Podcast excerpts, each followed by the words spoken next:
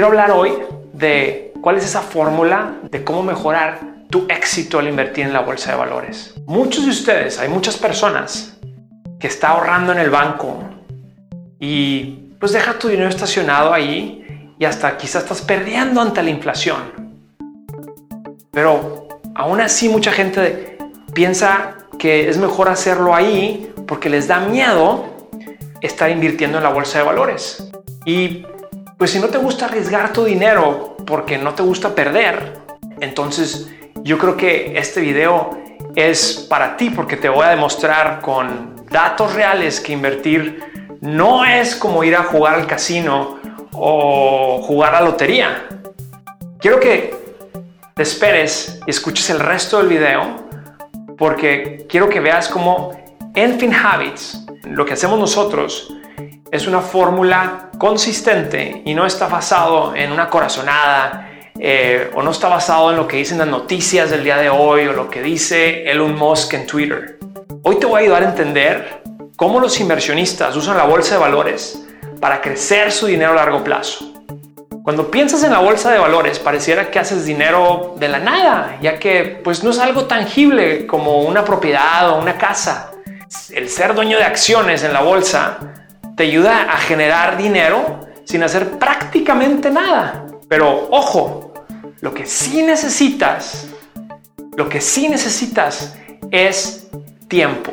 Cuando las empresas pagan dividendos a los accionistas o el precio de la acción sube, tu dinero invertido se aprecia. Pero esto no pasa de un día para otro. La fórmula para ganar en realidad es muy, muy, muy sencilla. Es un secreto que te voy a dar. Pero es una fórmula que también depende mucho de ti. FinHabits presenta Hábitos Financieros.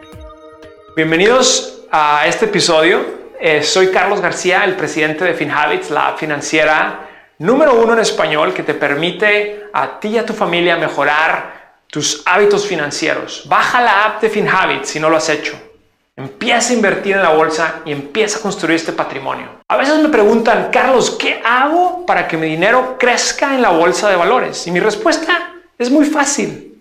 Número uno, primer paso es que tú te convenzas que este es el mejor tiempo para empezar a invertir. Y ese es el paso más difícil, porque la gente es decidiosa, la gente lo piensa y lo piensa y lo piensa. Número dos es hacerlo con consistencia. Quiere decir que tú sigas invirtiendo no solamente una vez, pero que lo sigas haciendo con consistencia semana a semana. Y finalmente, el tercer paso es no hacer nada. Dejar que tu dinero trabaje para ti por uno, por cinco, por diez o hasta por 20 años. Seamos muy honestos. Vivimos ahorita en tiempos donde la mayoría de la gente quiere gratificación instantánea. Todo es rápido. Nada de esperarnos más. Te voy a dar unos ejemplos. La gente quiere ver en Instagram, quiere ir al TikTok y quiere que alguien nos haga reír rápido. En Netflix, ya no podemos esperar una semana para ver el siguiente episodio, lo queremos ver ya todo ahí seguido, de corrido, en una, en una sentada. La comida rápida, queremos llegar a un restaurante, a un café y queremos que ya está lista la comida ahí en menos de un minuto para irnos y comernos en el carro.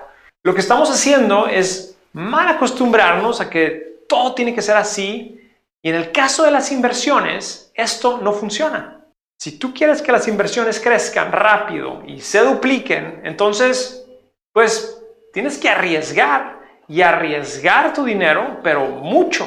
Si se tratan de tus ahorros o el patrimonio que le vas a dejar a tus hijos, ¿quieres hacerlo con mucho riesgo? Pues yo no. Cuando se trata de las inversiones, mientras más tiempo tu dinero lo tengas invertido, mayores serán las probabilidades de que tu dinero pueda generar ganancias. FinHabits, la app que te ayuda a desarrollar mejores hábitos financieros. Con FinHabits puedes comenzar a invertir desde 20 dólares a la semana y es muy sencillo. Tienes la flexibilidad de hacer depósitos y retiros cuando tú quieras Descarga FinHabits desde tu teléfono móvil y sé parte de la app financiera en español más confiada en los Estados Unidos.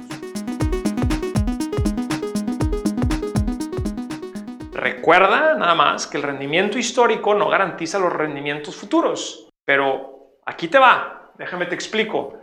A lo largo de la historia en la bolsa de valores, un inversionista que solo invierte día a día, por un día, quiere ver resultados en un día, tiene probabilidades de ganar muy diferentes a un inversionista que está invirtiendo por varios años. Quiere decir que si tú llegas a la bolsa y tú pones dinero en un día y tú lo retiras al siguiente día y tú quieres ver ganancias, y esto lo haces todos los días, tú quieres hacerlo todo de un día para otro, de un día para otro, tus probabilidades de que esta inversión resulte en ganancias es del 56%. Y esto no es, no es un número que saqué de la manga. O sea, si tú te pones a analizar el rendimiento del índice del SP 500 desde 1926 hasta el 2020, y tú ves todos los rendimientos diarios de, esta, de este índice, la probabilidad de que tú ganes en un día es del 56%. Quiere decir que el 44% de las veces vas a perder dinero. Ahora, si tú haces esta misma inversión por un año y te, esperas un año, inviertes en un año, retiras el daño 2, tu probabilidad de que esa inversión tenga una ganancia es del 75%. Es una diferencia enorme, no parece, pero es una diferencia enorme. La paciencia de hacerlo en un año, en un, periodo de un año, te genera una probabilidad mayor. Quiere decir que si tú ves el rendimiento en todos estos años, del 1926 al 2020, en periodos de un año, el 75% de estos periodos resultaron en una ganancia. Y lo que pasa, veamos ahora qué pasa, si tú en vez de invertirlo de un año al segundo año, ahora tú inviertes en un año y te esperas 10 años. Si tú te esperas 10 años, la probabilidad de que ganes es del 95%. Bien diferente. Aquí casi casi es mitad de mitad. Aquí es la mayor, la tiempo de las veces tú vas a poder generar una ganancia positiva. Pero, ¿cuál es la fórmula? Hay que esperar. Hay que esperar. Algo también que es muy interesante es que tú la, la gente puede decir, ah, sí, Carlos, pero tú estás diciendo que si invierto y me espero invirtiendo 10 años, todavía puedo perder el 5% de las veces. Sí, es cierto, porque invertir implica riesgo, incluyendo el riesgo de que pierdas, pero la probabilidad de perder es mucho menor aquí que aquí. Ese es el mensaje más importante. Es lo que quiero que aprendas, que veas esto que es clave. Esto es muy, muy importante. Mucha, mucha gente piensa que invertir en la bolsa es como jugarle al casino. Pero la verdad es que en el casino las probabilidades están en tu contra y lo peor de todo es que entre más tiempo sigas jugando al casino, las probabilidades de que salgas victorioso están más en tu contra. En realidad, a largo plazo, el casino siempre gana. Si no, pues los casinos no existieran como negocio. Pero justo esto es lo opuesto en la bolsa de valores. Entre más tiempo inviertas, tus probabilidades de ganar aumentan. Gracias por acompañarnos en este episodio de Hábitos Financieros. Soy Carlos García de FinHabits. Este podcast es producido por FinHabits Inc., Giovanni Escalera en producción y edición, Adal Gutiérrez en guion.